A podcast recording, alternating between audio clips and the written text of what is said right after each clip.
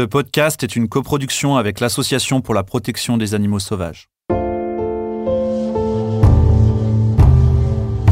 Acte 1. Le terrier.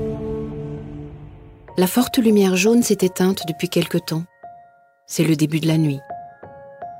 Le moment que nous avons choisi, mon clan et moi, pour améliorer nos galeries.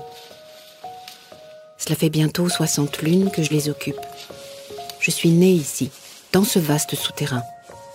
Notre terrier nous permet d'être à l'abri des péripéties, des pluies, des vents soudains. Sous la terre, je me sens bien, entourée d'une odeur familière, la même que nous partageons, moi et les miens. Nous sommes six depuis peu, plusieurs adultes et mes deux petits. Chacun est actif. J'arrive à nous différencier, que ce soit par nos cris, les marques ou l'odeur que laissent nos griffes. Avec mes puissantes pattes, je creuse, déterre, rejette la terre. Les quelques vers et mille pattes passant par là me servent de dessert. Mes parents ont bien choisi l'emplacement, situé un peu en pente. C'est moins difficile ainsi de sortir à reculons et de faire tomber toute la terre que nous sortons. Nous gardons notre habitat le plus propre possible. Je décide d'effectuer une sortie.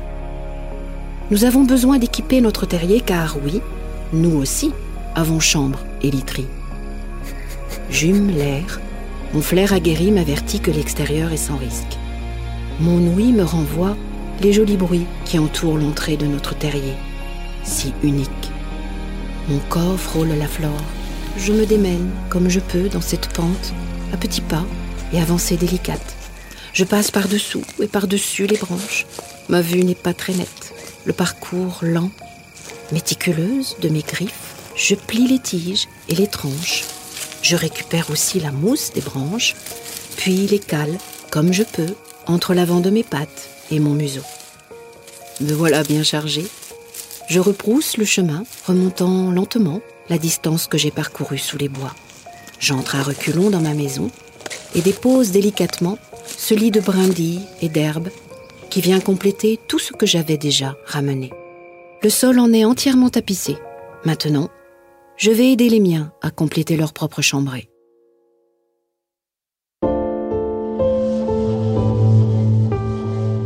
Acte 2. Un visiteur dans le terrier. La lumière jaune s'est levée. Il est temps pour nous de nous reposer. Notre travail méthodique a touché à sa fin. Il a été parfois chaotique, la tâche s'avérant souvent critique. Je suis ainsi tombée sur une énorme pierre que j'ai dû tirer jusqu'à la sortie. Mais nous possédons dorénavant notre propre zone pour dormir. Nos petits sont réunis dans une même chambre, souterraine, et je possède avec mon compagnon de vie ma propre aile. Il en est de même pour l'autre couple. Chacun a son espace personnel. Toutes ces salles communiquent avec la galerie principale. Et c'est par ce tunnel que nous remontons la terre pour l'extraire. Notre habitat, naturellement réchauffé, me permet d'être douillettement installé. Je me couche sur le ventre, puis roule en boule et profite de ce doux sol pour partir dans mes songes. Je dors longtemps, puis m'éveille doucement. Mes yeux s'ouvrent, j'entends mon ventre qui gargouille. Dans cette obscurité, où seuls les petits bruits et ronflements des miens viennent perturber la quiétude des lieux, je suis apaisée. Pourtant, je flaire une odeur étrange, particulière. Elle n'est pas familière, et d'instinct, je comprends que quelqu'un a trouvé place dans notre repère. Nous avions creusé un nouvel espace, un peu plus loin, avec un autre trou imposant servant d'entrée secondaire. Anticipant un futur agrandissement du clan ou le besoin de pouvoir s'éclipser rapidement. Car fuir sous la terre en cas d'attaque soudaine est notre clé de survie. Je réveille le mâle que je côtoie. À deux, nous nous dirigeons vers le lieu d'où l'odeur provient. Nous préparons à faire face à la menace. Nous armons de courage. Nous voilà prêts à être tenaces. L'odeur est proche. Furtivement, on s'approche. L'être vivant que nous découvrons là semble apeuré. Il est roux, les oreilles dressées. La queue touffue est agitée. Nos regards se croisent. Il recule, les poils hérissés contre le fond du terrier. Il n'est pas dangereux, ne nous veut pas de mal, ni combattre en ces lieux. Nous décidons donc de le laisser tranquille, qu'il se repose, se calme. Le terrier est assez grand, assez spacieux, pour abriter ceux qui risquent un danger, à l'air libre sous les cieux.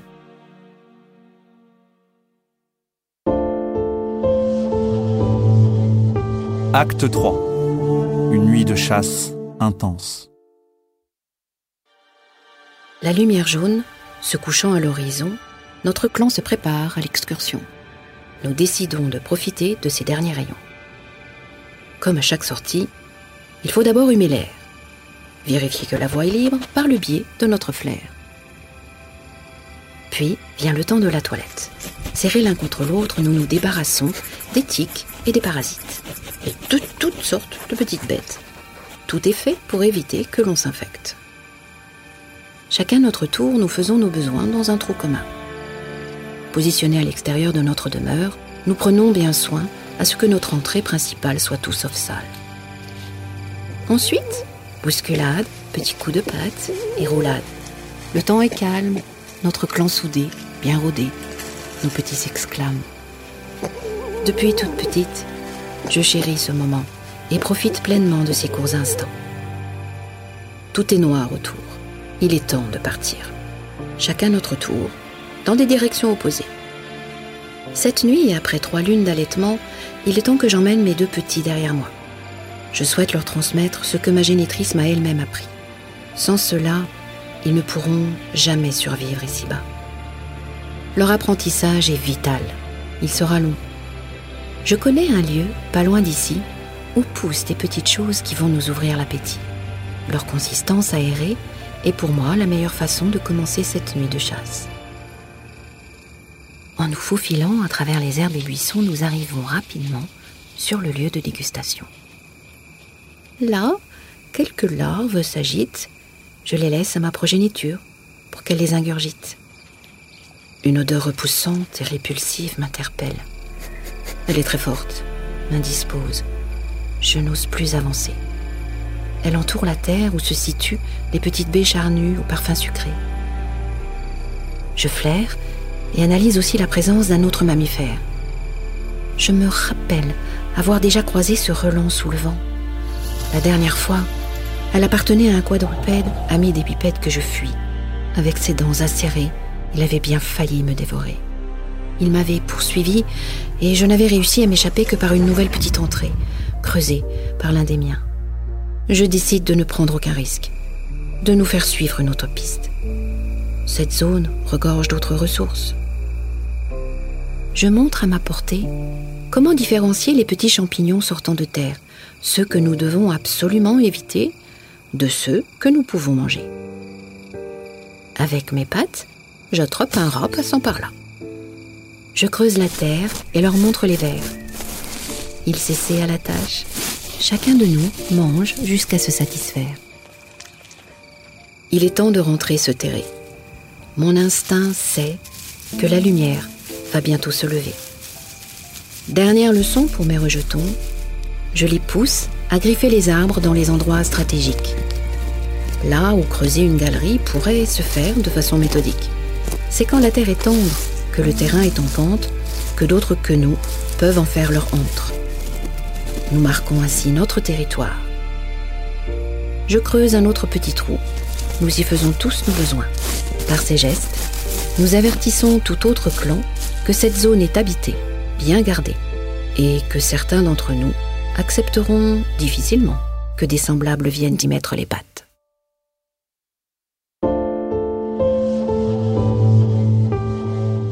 Acte 4. La traversée avortée. Longeant les limites de notre territoire, j'apprends à mes petits à en connaître par cœur les contours. Nous trottons côte à côte, entre vastes étendues d'herbes et arbres touffus. Ma mésaventure d'hier me pousse à explorer un peu plus les alentours. Je souhaite trouver une autre source de baies sucrées. Une odeur m'alerte. Je ne me rappelle pas d'elle. Cela faisait longtemps que je n'étais pas allé aussi loin, que je ne m'étais pas éloigné autant de mon souterrain. J'ordonne à ma portée de ralentir la foulée. Je flaire cette effluve ambiante. Elle devient plus forte, plus proche. Puis elle est maintenant accompagnée d'un bruit qui se rapproche. Sur mes gardes, j'impose le silence et l'immobilité à notre petit groupe. Là, juste au-dessus de nous, un sol noir dont le relent ne me plaît pas du tout. Un pas après l'autre, je me hisse par la pente, puis parcours cette nouvelle piste qui passe à travers mes terres. Il va falloir que je traverse, bien que l'on rembrouche chemin pour retourner auprès des miens. Le bruit maintenant assourdissant. L'odeur, elle, omniprésente. Un son strident me stresse. Complètement figé, ne pouvant bouger, j'ai la sensation que mes pattes se sont immergées dans cette nouvelle matière. Je tourne le museau et aperçois une forte lumière jaune qui m'aveugle. La masse roulante dévie de sa trajectoire, manquant tout juste de me faire choir. Puis s'enfuit comme elle est venue. Paniquée l'idée de faire vivre cette aventure à mes petits, je décide de faire demi-tour. Tant pis pour l'apprentissage des contours de notre contrée, tant pis pour les petits fruits rouges au parfum sucré. Si ça n'est plus accessible, c'est ailleurs que nous irons nous installer.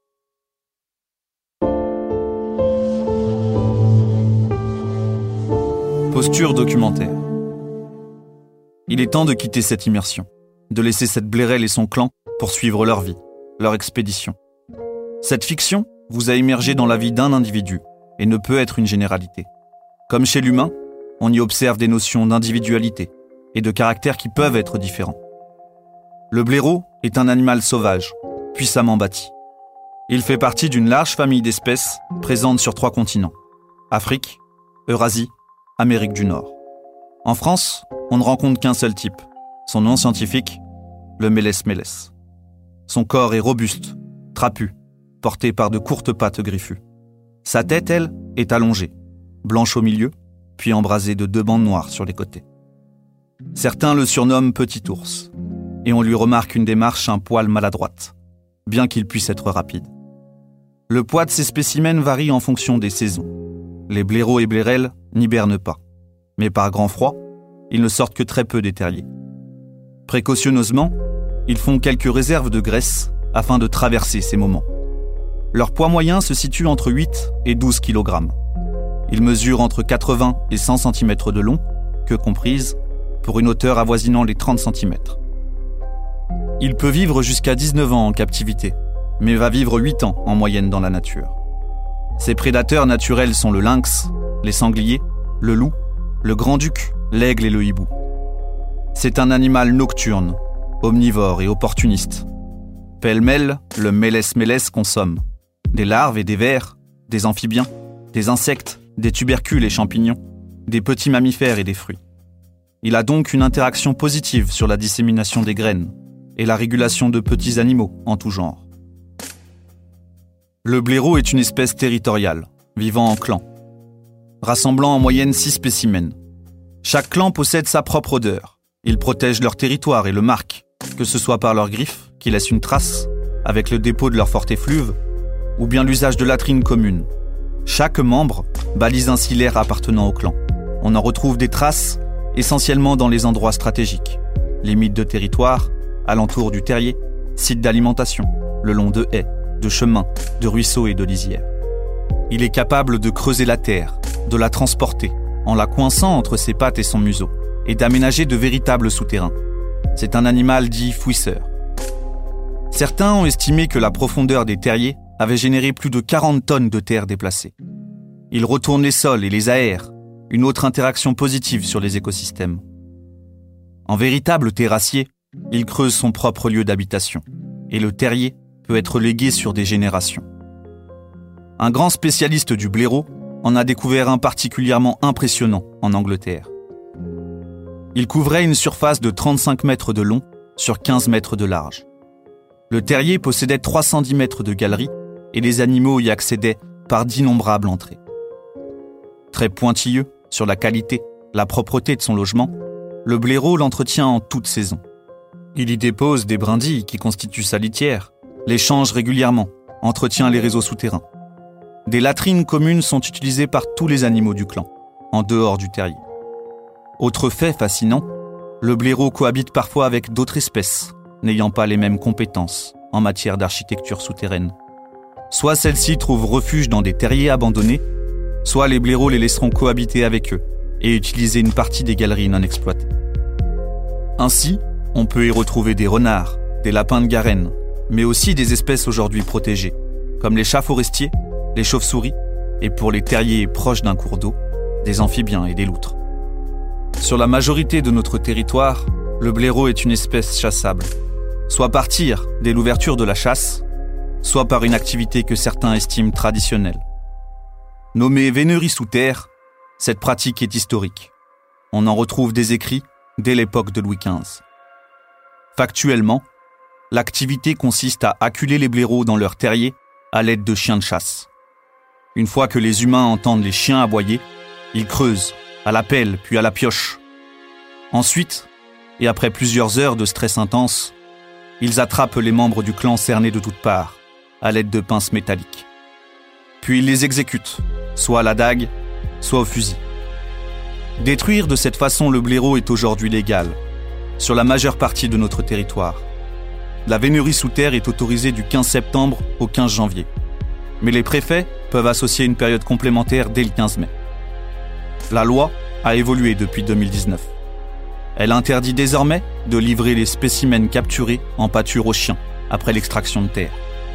Notre ministère de la Transition écologique et solidaire a pris cet arrêté pour limiter la souffrance des animaux. À l'air libre seulement, puisque vous l'aurez deviné, difficile d'avoir un aperçu de la poursuite quand cela se passe six pieds sous terre, dans les terriers. Autre point à mettre sur la table, leur viande n'est jamais consommée. Plusieurs arguments justifiant ces destructions sont mis en avant. Sur la forme, les pratiquants de la vénérie sous terre la considèrent vénérable, puisque selon eux, elle est écologique, naturelle car sans produits chimiques, et respectueuse du vivant. Ils expliquent tenter de troubler le moins possible la biodiversité environnante. Contacté par tribune interposée sur le site du Sénat vis-à-vis de la cruauté de cette pratique et son utilité concrète par un sénateur isérois, le ministère de la Transition écologique se positionne sur le fond. Elle permettrait de réguler l'espèce. Cette maîtrise des populations par l'humain serait nécessaire. Du fait de certaines interactions négatives, comme les galeries du blaireau, qui peuvent endommager certaines infrastructures. Ou encore entraîner des dommages au matériel agricole. Le ministère de la Transition écologique la justifie également en citant un risque sanitaire pour le bétail, par la transmission d'une zoonose la tuberculose bovine. Avant d'exposer les contre-arguments des voix qui s'élèvent pour dénoncer ces pratiques, revenons sur cette maladie, la tuberculose bovine. Comme son nom l'indique, elle trouve son origine dans les élevages bovins. Elle peut ensuite se transmettre aux humains et aux animaux sauvages, qui, à leur tour, pourraient contaminer d'autres espèces et les troupeaux. Plusieurs études attestent un certain paradoxe dans cet argument de régulation de la tuberculose bovine par la vénérie notamment celle de l'ANSES. En épluchant ce rapport, on y apprend tout d'abord que ces pratiques sont déjà interdites dans les zones à risque de transmission, or arrêtées pris par un préfet. Puisque la vénérie sous terre pourrait contribuer à son expansion en dispersant les animaux atteints qui arriveraient à s'échapper ou par contamination des chiens lors des affrontements. Ceux-ci pouvant, par effet domino, la transmettre à leur tour aux propriétaires des chiens.